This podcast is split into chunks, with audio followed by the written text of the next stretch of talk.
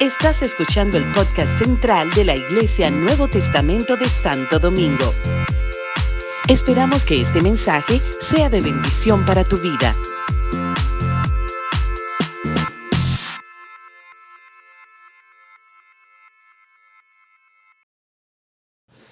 Nos vamos a la palabra del Señor y en estos días eh, Dios ha puesto en mi corazón, en estas semanas, mm, mientras, mm, antes de la convención, hasta que, hasta que llegue la convención estaré hablando acerca del libro de Josué.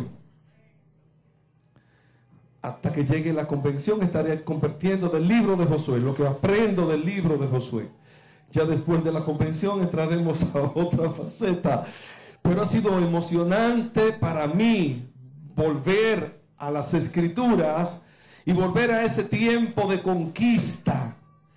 Y volver a ese tiempo de conquista de las naciones de Canaán que Dios le dio al pueblo de Israel. Es interesante que muy bien Dios pudo haberla exterminado por completo si se le iba a entregar. ¿Ustedes no creen que hubiese sido más fácil que de una, de una por todas, capo, ¿cómo, cómo dice el, dicho? Capo porrazo. No. Algo así dice, ¿cómo es?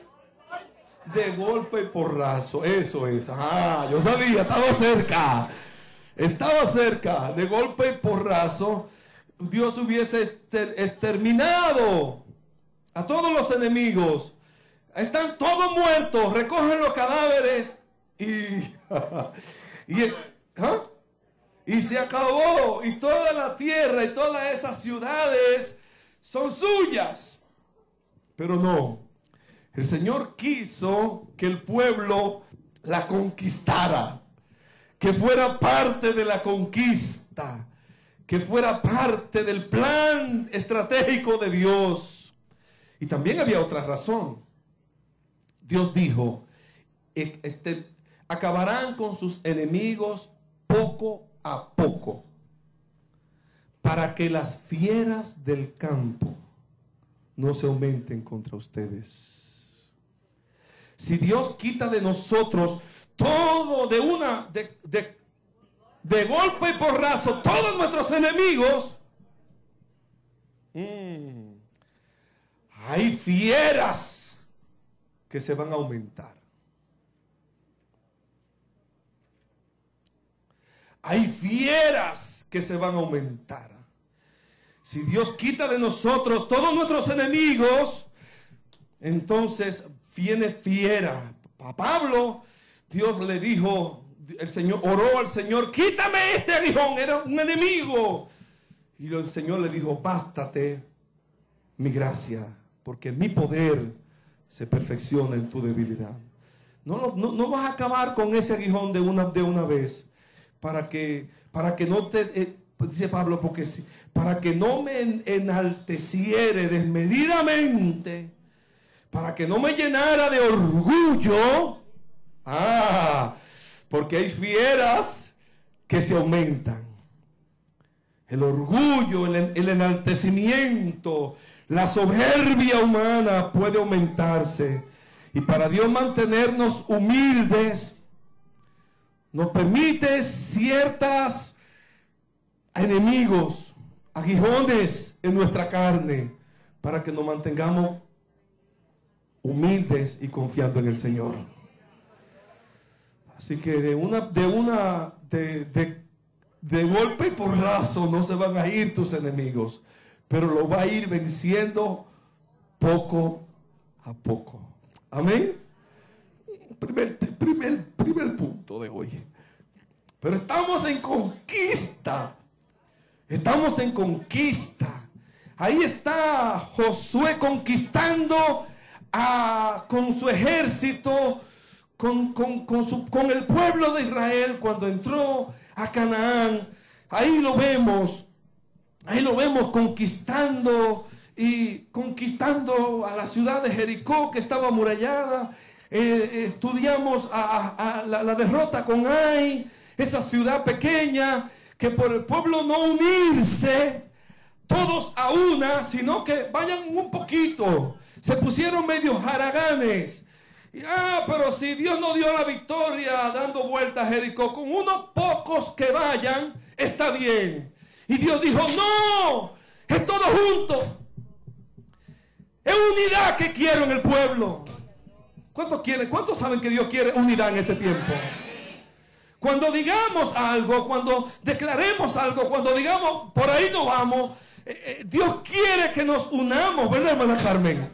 Que haya unidad en propósito. Cuando digamos vamos, vamos a construir, miren que, nos pongamos a construir. Cuando, nos digamos, cuando digamos vamos a buscar recursos para, para el templo, que todos nos pongamos en una. En una, en una, en una, en una. Que Dios nos abra los, el entendimiento, nuestra visión para ver lo que Dios tiene para nosotros. Y por causa de eso, porque se fueron algunos cuantos, entonces, y porque también, ¿verdad? Hubo pecado, como vimos. ¿Quién pecó? Acán. Entonces, fue entonces el pecado de Acán lo que hizo que, que trajo esta tragedia al pueblo. Porque cuando hay pecado encubierto, yo decía el domingo, lo vuelvo a repetir ese domingo y lo vuelvo a repetir, cuando usted peca y se calla y no, y no habla y no confiesa, usted se hace daño a usted, usted, usted hace daño a la familia suya y usted hace daño a toda la congregación. Esto es muy serio. Esto es muy serio. La vida cristiana es seria. Así que más no vale que te andemos a la luz de Dios para que no vengan consecuencias peores. Porque Dios es el mismo. Si Dios lo hizo con Acán, Dios nos libre que lo haga con nosotros. ¿Cuántos dicen amén? Solamente su favor y su gracia. Pero después de ver esa, esa derrota y esa victoria luego de, de Jai, encontramos ahora unos capítulos súper interesantes que están en mi corazón así borboteando. Encontramos entonces una situación con que Josué se presenta en Josué capítulo 9 y capítulo 10. En Josué capítulo 9 encontramos que estando esa gente, Josué conquistando esas ciudades, entonces dice que había cuando los reyes oyeron eh, las cosas, cuando oyeron estas cosas, los reyes que estaban al otro lado del Jordán, así los de las montañas, como en los llanos y todas las costas del mar grande, los hebeos, los amorreos, los cananeos, se concentraron para pelear contra Josué e Israel. Algunos se, concentraron para hacerle guerra o sea, se unieron. ¿ah? Hasta los enemigos se unen para un, para un, para un fin. Los enemigos del pueblo de Israel se unieron, se concentraron, hicieron consenso y se, se unieron para pelear contra Israel. Pero hubieron un, un, grupo, hubo un pueblo, hubieron unos que fueron astutos, los Gabaonitas. Dice el verso 3, mas los moradores de Gabaón cuando oyeron lo que Josué había hecho en Jericó y Ai, usaron de astucia. ¿Usaron de qué? Pues se fueron y se fingieron embajadores y tomaron sacos viejos sobre sus, asnos y cueros viejos de vino rotos y remendados y zapatos viejos y recocidos en sus pies con vestidos viejos sobre sí y todo el pan que traían para el camino era seco y mojoso. Y vinieron a Josué al campamento Gigal y le dijeron, a él y a todo Israel, nosotros venimos de tierra muy lejana, hace pues ahora alianza con nosotros. Eran de, ahí. Siempre me ha llamado muchísimo la atención este pasaje bíblico. Desde niño, yo como que me lo imagino como en una película. Por eso es tan bueno leer, ¿verdad? Porque cuando tú lees, compartíamos en estos días en casa, tú te haces tu propia película. Me dijo mi hijo Esteban que ahora están tratando de hacer una película de 100 años de soledad. Sí, de 100 años de soledad de, Gabriel García Márquez, uno de mis, de mis escritores de, de, mocedad, ¿verdad? Cuando uno era mozo. de mi adolescencia. Me encantaba eh, leer estas escrituras literarias porque eh, era tanta información y era tanto lo que él pintaba el panorama. Pero yo, yo le decía en casa en estos días que cada uno tiene su propia versión de 100 años de soledad. Porque a medida que tú lees, tú te haces tu propia película. Y tu propio personaje. Y tú ves a la vieja, eh, ¿verdad? esta señora y su, su, lama. Una, una, señora ahí, la mamá de no sé quién, eh, un montón de personas. Bueno, en fin, imágenes mentales. Así que yo me imagino, usted hará su propia imaginación de estos moradores de Gabaón, cuando llegaron a donde, a donde Josué y el ejército, con sacos, con, ropa vieja, como, como todo de peluñá. Bueno, en estos días eh, eh, la gente viste más o menos así, así que están a la moda, ¿verdad? ¿Le bajo algo?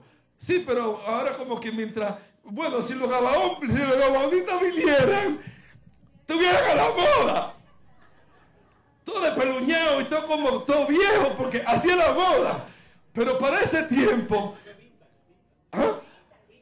se llama Ah, ah, es una es una dominguera.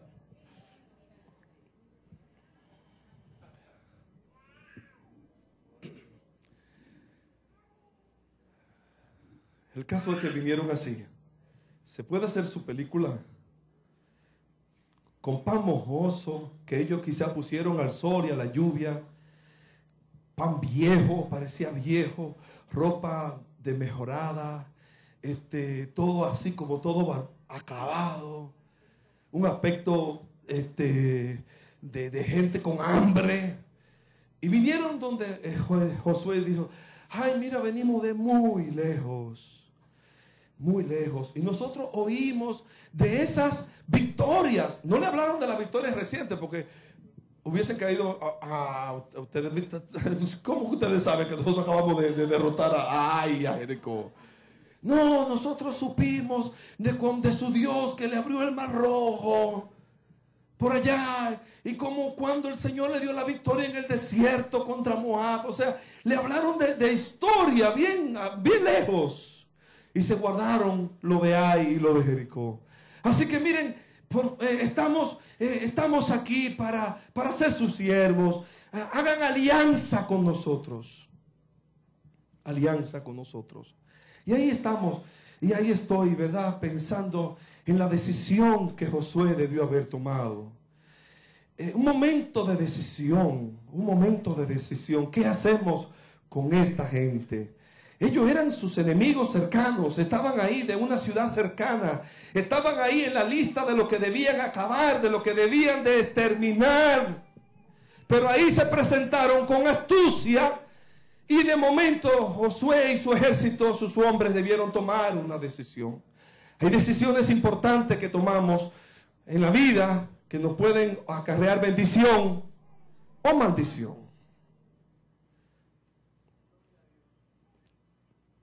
Iba a mandar ahorita la imagen de un, de un señor, un, un señor muy amado por mí, es un tío que tengo, es un pastor de muchos años. Estuvo aquí hace quizás como 10 o 15 años compartiendo la palabra del Señor. Es un pastor ya retirado, hermano de mi papá, mayor que mi papá. El pastor Ramón Taveras, muy conocido en el sur, en el sur, vive en San Juan.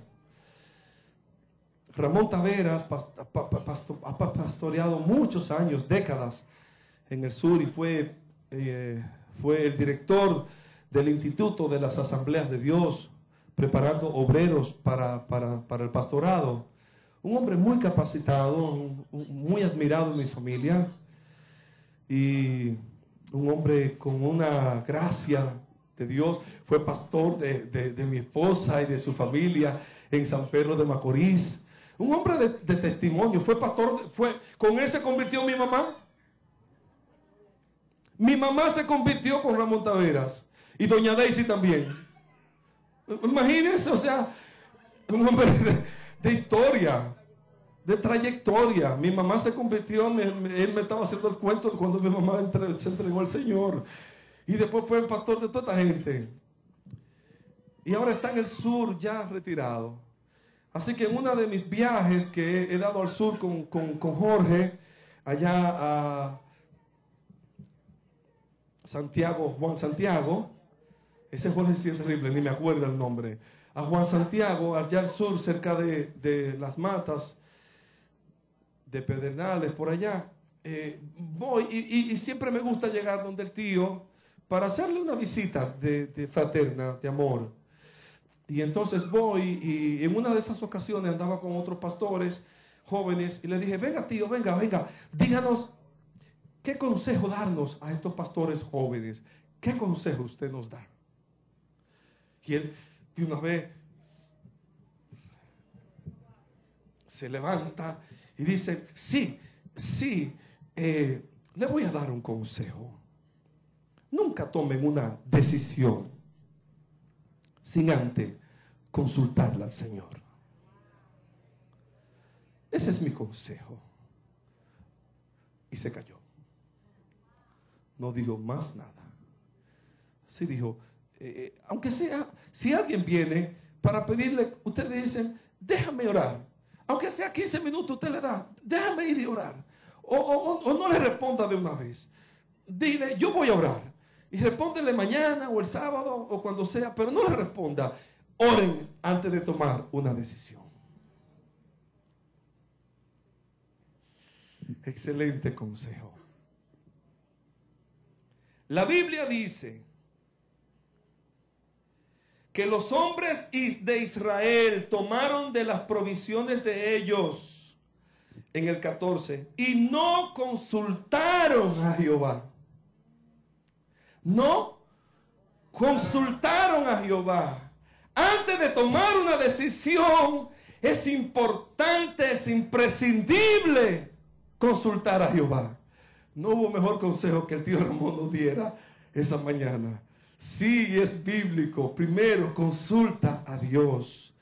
Porque ahí, en ese, en ese panorama, estaba, eh, ¿verdad? Toda, toda el engaño, toda la trampa, toda eh, eh, super, lo, ese super, lo, super, super, subterfugio. Estoy aprendiendo esa palabra. No, no, es, no, es, tan mencionada, no es tan conocida para mí. Subterfugio en estos días y me, corrí al diccionario. Ahora con el Google es fácil. Subterfugio, escapatoria o medios engañosos. O medios engañosos para engañar, para tú. Ay, y vienen, entonces, e, e, es fácil cuando el, enemigo eh, se encara contigo y te presenta su cara y te presenta su molestia, y te presenta su enemistad Tú es fácil engañarlo, eh, dejarte, eh, o, no, dejarte engañar. Pero cuando viene así, con su subterfugio, con engaño, con, con, con, con sutileza, entonces es difícil, con astucia, es difícil eh, uno, darse a conocer. Entonces lo único que puede salvar a uno es uno consultar al Señor, buscar la dirección de Dios. Y que Dios entonces ponga en nosotros un espíritu de discernimiento que se hace tan necesario en este tiempo. Que discernamos los espíritus, dice la palabra del Señor. En primera de Juan, capítulo 4, bueno, tanto Dariana y Pablo en Ecuador me mandaron un pasaje bíblico de, porque necesitaban traducirlo. Y era bien, yo digo, ¿cómo lo van a traducir? Enseña, porque es un pasaje bíblico de Primera de Juan capítulo 4. No creáis a todo espíritu, porque hay espíritus que no son de Dios. Todo espíritu que dice que Jesús no ha venido en carne es malo. Y todo ese pasaje de Juan capítulo 4, hablando de los falsos profetas y de los falsos espíritus, y cómo se han introducido en la iglesia, y cómo gente eh, que tiene un cara de piedad viene donde ti y te dice como, mira, Ay, y gente que de momento tú con su astucia te engañan y tú haces alianza con ellos. Miren que tenemos que necesitamos en este tiempo más que nunca un espíritu de discernimiento. ¿Cuántos dicen amén? Para, para, discernir al maligno, para, discernir las maquinaciones del enemigo. Pues como dijo Pablo, aún Satanás se viste de ángel de luz. Así que necesitamos discernimiento, pedirle a Dios, Señor, haznos conocer tu verdad. Hazme saber con quién aliarme, con, con, quién me junto, con, con quién me pongo de acuerdo. Porque hay cosas, mis amados, miren, que nos toman toda una vida de consecuencia. De consecuencia. Eso le pasó a Josué y al, pueblo de Israel. Después que hicieron alianza, porque hicieron alianza, dijeron, ah, pues está bien, le cogieron pena. Ay, esta pobre gente, tan pobrecito, mira cómo están. Vamos, denle alimentos, sí, hombre. Eh, ustedes son como nosotros, vengan. Y de momento, después de la alianza que firmaron, Ahí estaban, ahí, Gabaón, no, son, son gabaonistas que están ahí mismo, a media hora de aquí. ¿Cómo va a ser? Pero ya era tarde. No pudieron quitárselo de arriba. Después vieron hasta reyes que quisieron quitárselo. Cuando vino el rey Saúl, quiso exterminar a los gabaonitas. Y Dios se enojó contra el pueblo de Israel. Y vino la ira de Dios y vino maldición al pueblo, de tal manera que David tuvo que resarcir a los gabaonitas. Porque el pueblo, la maldición había caído y ellos estaban, eh, vino una, situación donde perdían las guerras. Y, David consultó a Dios y dijo, es por causa de los gabaonitas. Porque Saúl mató a, a varios de ellos. Y entonces, ¿qué hacemos? Y Saúl dijo, bueno, pues los gabaonitas dijeron, denos los descendientes de Saúl. Denos los descendientes de Saúl. Vamos, así. Y pues, esos tiempos eran terribles.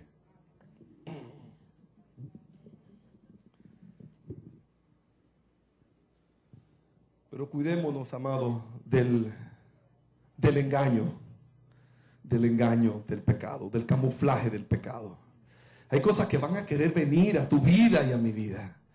Que van a, van, a, tener apariencia de piedad, dice la escritura. Pero negarán la eficacia de ellos. Hay en estos días todo un mundo, todo un sistema de maldad encubierto. Cosas que parecen bien, pero son maléficas. Espíritus engañadores, dice primera de, de, Timoteo, que en los postreros días vendrán espíritus engañadores y doctrina de demonios. Hipócritas que, que, hacen, prohíben muchísimas cosas. Cosas así, ¿verdad? Que, están ahí, que están, que son de la iglesia de estos días. Es como un despertar que necesitamos. Señor, ayúdanos a, a tener los sentidos ejercitados para el bien y el mal. Ayúdanos, Señor, a no dejarnos a, engañar por, los, por, la, por la astucia del enemigo, por las huecas sutilezas que habla la palabra del Señor. Y ahí estuvo el pobre eh, eh, Josué se vio feo ahí. Dice que cuando el pueblo supo que, que Gabaón estaba al lado, y que ellos habían pactado, que los príncipes y Josué habían pactado con Gabaón, se enojaron contra Josué y los, y los príncipes del pueblo. ¿Cómo va a ser que ustedes hicieron ese pacto? ¿Cómo va a ser que ustedes hicieron esa alianza? Gracias a Dios que Josué tuvo una, por lo menos una salida. Porque una de las razones por las cuales Dios quería exterminar esos pueblos eran porque eran pueblos malos, idólatras, eh, perversos, quemaban a sus hijos al dios Malop, quemaban a sus propios hijos, se lo entregaban a los dioses ajenos. Eran idólatras, eran malos, eran perversos, eran crueles. Por eso no, desde, Éxodo había, había una ley que no, no hagan alianza con ellos, no hagan alianza una y otra vez. El Señor se lo repetía. Pero entonces, por lo menos una, una algo para el Señor eh, Josué le dio a ellos. Finalmente dijeron en el verso 21, déjenlo vivir. Y fueron constituidos leñadores y aguadores para la congregación, concediéndole la vida según le habían prometido los príncipes. Y en el verso 8 del capítulo 10 dice, y Josué, y dijo Josué, no, no, el verso, el verso 23 del, capítulo 9 de Josué, primero leímos el 21 y ahora el 23 dice, ahora pues, malditos sois y no dejará, no dejará de haber entre vosotros siervos quien corte la leña y saque el agua para la casa de mi Dios. No habrá esclavos y su tarea será específicamente traer qué? Cortar leña y buscar agua. ¿Para qué? En otra palabra, nosotros servimos a Jehová por temor, por amor. Y ustedes le van a servir de todas maneras. Ustedes van a sacar agua y van a traer leña para la casa del Señor. Para la casa, o todos los días, ustedes tendrán que presentarse a la casa del Señor. ¿Lo convirtió? Lo convirtió. Obligado, pero tan convertido. Ustedes van para la casa de Jehová. Hay gente como que, que hay casi que obligarlo. Para, aunque sea con leña y con agua, aunque sea cargando, pero vayan a la casa del Señor. Yo espero que el Señor no te obligue, no, no, no traiga sobre tu vida una maldición para que tú tengas que venir a la casa del Señor, sino que con gozo, con alegría tú sirvas a Dios. Voluntariamente. Tú puedas decir como dijo Josué, yo y mi casa serviremos a Jehová. Que voluntariamente, pero esto como, como, como, como, como asignación, como, como eh, servidumbre, como consecuencia tenían que llevar agua y leña todos los días a la casa del Señor. Y por exponerse a la casa del Señor todos los días, miren, Gabaón se hizo un Israel entre ellos. Fueron, fueron parte del pueblo de Dios. De momento, al poco tiempo, eran como parte del pueblo de Dios. Temían al Señor. Estaban expuestos a la presencia del Señor de alguna manera, al sacrificio, los sacrificios que en la casa de Dios se hacían.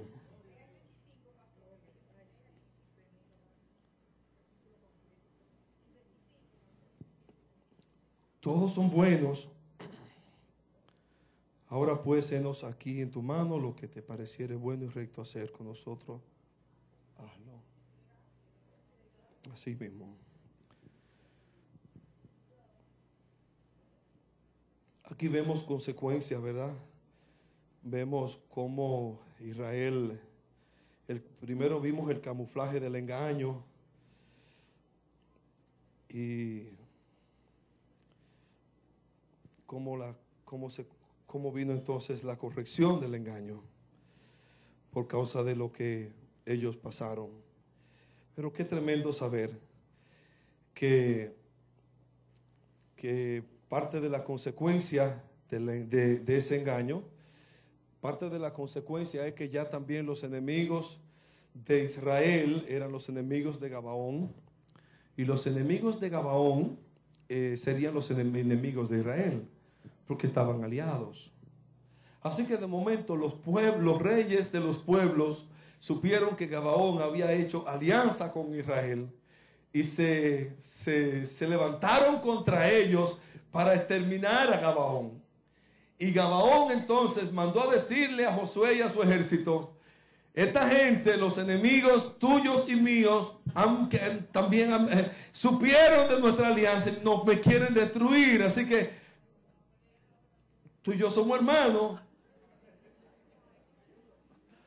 Así que no no me dejes solo. Y entonces se fueron, tuvo Josué que levantarse a pelear contra los enemigos de Gabaón. Y es interesante lo que ocurre en el capítulo 10, en el capítulo 10, dice que, y subió, verso 7 dice, y subió Josué de Gilgar, él y todo el pueblo de guerra con él y todos los hombres valientes. Y Josué dijo, y Jehová dijo, Josué, no tengas temor de ellos, porque yo los he entregado en tu mano, y ninguno de ellos prevalecerá delante de ti. ¿Cuántos declaran esa palabra también para su vida? Aleluya. Todos tus enemigos, mira, mira, esos enemigos tuyos, no le tengas temor, no le tengas miedo, no le tengas miedo. Ellos se ven muchos, ellos se ven hombres fuertes, ellos se ven hombres sanguinarios, pero no le tengas miedo. Ellos no van a poder prevalecer contra ti. Ya yo lo he entregado en tu mano. Aleluya. Qué tremendo la victoria del Señor. Y dice la palabra del Señor que, fue tremendo. Hubo una consternación tremenda y, se, los hirió. Eh, eh, el Señor los llenó de consternación delante de Israel y los hirió con gran mortandad en Gabaón y los siguió por el camino que sube por allá, hirió a Azteca y a Maceda.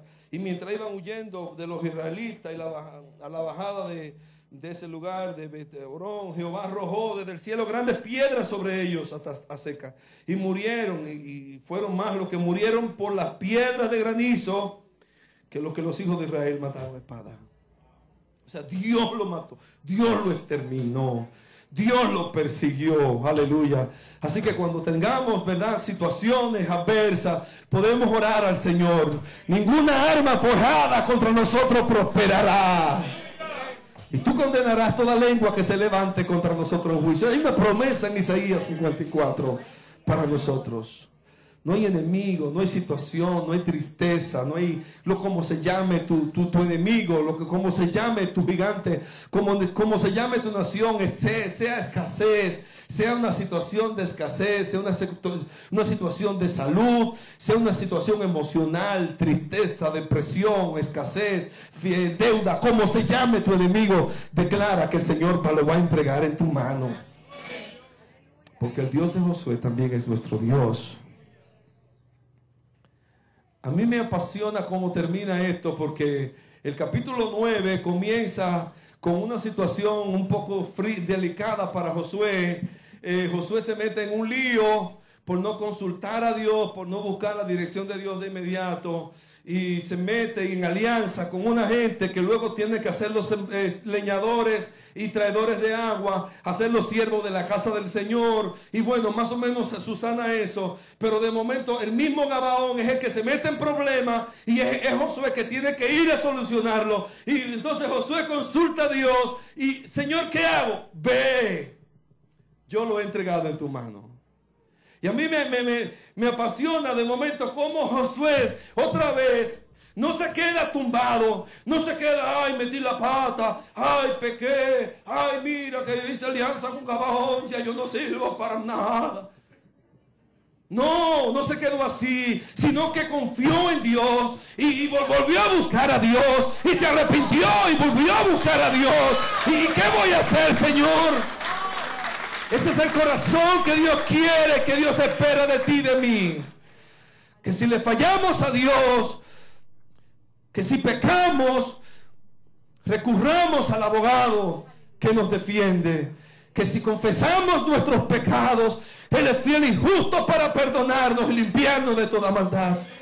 Que si le creemos a Dios y nos humillamos delante del Señor, y como David oró, aleluya, cuando, cuando pecó y cuando mató a, su mejor, a uno de sus mejores hombres y se acostó con la mujer de ese hombre y, le falló a Dios, que, oye, qué pecado terrible cometió David, pero oró al Señor y dijo, cree mío Dios un corazón limpio y renueva un espíritu recto dentro de mí.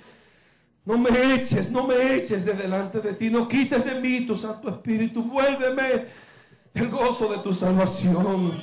Y tu Espíritu noble me sustente. Igualmente Josué de momento tomó el mando otra vez.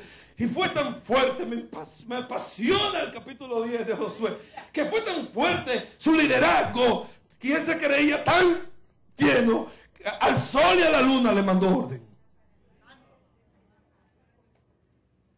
Sol, detente. Y tu luna, date quieta. Oye, qué tremendo. O sea, con una gracia, con, una, con un poder. Esto, me tienen que obedecer. Oye, a la luna y el sol. Tremendo. Dice que no hubo un día como ese día. El sol permaneció. El sol, como fuera. Ustedes no, pero el sol no se mueve. No importa. El sol, el día fue largo. El día fue largo por una palabra profética de Josué. Porque Josué le creyó a Dios. Porque el corazón de Josué fue restaurado. Aleluya. Dios quiere que tú y yo nos levantemos en el poder de Dios. Y si, si hemos flaqueado, y si hemos caído, y si hemos hecho este, eh, este, alianza con lo que no debimos hacer alianza, y si le hemos, hemos metido la pata muchas veces, ¿quién no la ha metido? Mire, hoy le creamos a Dios de que Dios es un Dios de restauración, de que Dios es un Dios de gracia que Dios devuelve la gracia, que Dios devuelve la unción, que Dios devuelve el poder. Si, si, has venido en esa condición, Dios mío, pero te he fallado tanto, pero te fallé. Aquí vemos un hombre de Dios, un líder como Josué, que no consultó, que no buscara a Dios, que metió al pueblo en un enredo terrible, pero después se humilló y buscó a Dios y Dios lo escuchó. Y de momento se sintió otra vez con la gracia, con la unción, para detener el sol y la luna. Oh Dios. Mira, tu sol no te mueva, tú te quedas ahí. Y tu luna no, no aparezca, porque todavía no te va a llegar la hora hasta que yo termine esta pelea. Y Jehová lo va a entregar en mi mano. De día. Y fue así. Tremendo. Tremendo mucho que aprender de estos dos capítulos. Así que me llena mm, de emoción saber que hay, hay un Dios de, de, oportunidades. Hay un Dios que restaura. Hay un Dios que levanta. Ver un hombre como Josué fallar, no consultar, meterse en una situación difícil, pero de momento levantarse creerle a Dios y volver a tomar otra vez el liderazgo. Ya no era un joven líder. Cuando vemos ahí desafiando al sol y a la luna, lo vemos todo un, gran capitán, un gran, un gran líder. Aleluya. Ahí está el verso cuando habló al sol y a la luna. Entonces Josué habló y a Jehová el día en que Jehová entregó al amorreo delante de los hijos de Israel y dijo en presencia de los israelitas, sol, detente en Gabaón y tu luna en el valle de Jalón. Le mandó. Ay, Dios mío, qué tremendo. Hablarle al sol, a la luna, que la luna y el sol te obedezcan. Eso es tremendo. Eso es poder, ¿verdad? Eso es poder. Finalmente, a mí me apasiona cómo termina esto. ¿Cómo termina esto? En el verso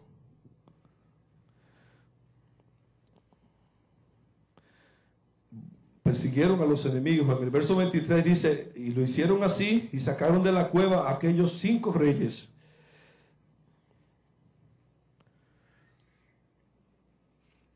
los cinco reyes que se habían levantado contra Gabaón y contra ellos, al rey de Jerusalén, al rey de Hebrón, al rey de, de Jarmut, al rey de, Laquis y al rey de Eglón. Cuando lo vieron llamado a Josué, llamó Josué a todos los varones de Israel y dijo a los principales de la gente de guerra que habían venido con él, acercaos. Y ahí que viene, acercaos y poned vuestros pies sobre los cuellos de estos reyes. Atraparon cinco, cinco ejércitos habían subido contra Israel y Gabaón y cinco reyes escaparon y se metieron en una cueva y lo alcanzaron, lo sacaron de la cueva y lo trajeron a Josué. Y no tan solamente Josué declaró conquista, sino que él hizo pasar a, los príncipes, a los principales del ejército. Vengan, vengan, vengan conmigo. Y cada uno pise el cuello de estos reyes. Ese pisar el cuello de un rey, ¿qué significaba? Dominio y victoria sobre él. La Biblia dice de ti y de mí que en breve, en breve pondrá Dios a Satanás debajo de nuestros pies. En breve, en breve, en breve pondrá Dios a Satanás para que pisemos, aleluya, para que tú pises a tus enemigos. Oh, tú puedes creer que el Señor conquistó a los principados, a, los principados y las autoridades superiores y lo, triunfó sobre ellos en la cruz, imponiendo el decreto que nos era contrario, lo clavó y lo puso en la cruz para triunfar sobre ellos. Y a ti y a mí nos llama el Señor entonces triunfantes en Cristo. Tú y yo somos, dice la palabra, más que vencedores. El Señor tomó a los principados y los puso sobre debajo de sus pies para darnos la victoria a nosotros. Esto es un cuadro perfecto de lo que Cristo hizo por nosotros. Y es, y es precisamente lo que Josué hace. No tan solamente Él pisa a los reyes, sino que manda a sus hombres, miren, tengan la experiencia. Yo me imagino la experiencia del hombre, del, del soldado, del soldado, pisarle el cuello de uno de esos reyes. Un soldadito, ahí estaba pisándole el cuello a uno de esos grandes hombres, declarando, te tengo, te tenemos, vencido estás. Aleluya. El Señor nos da la victoria. Dios es un Dios de victoria. Dios es un Dios de victoria. Me llena, me llena de emoción. Aleluya. Aleluya. Y Jehová dijo, les dijo, no teman ni os amedrentéis. Sed fuertes y valientes, porque así hará Jehová a todos vuestros enemigos contra los cuales peleéis. No teman ni se amedrenten. Miren, como ustedes están viendo lo que está pasando hoy, miren, miren mi pueblo, así el Señor va a hacer con todos sus enemigos el Señor lo va a entregar en sus manos y ustedes le van a pesar la cabeza. Aleluya. Dios es un Dios de victoria. Dios es un Dios de victoria.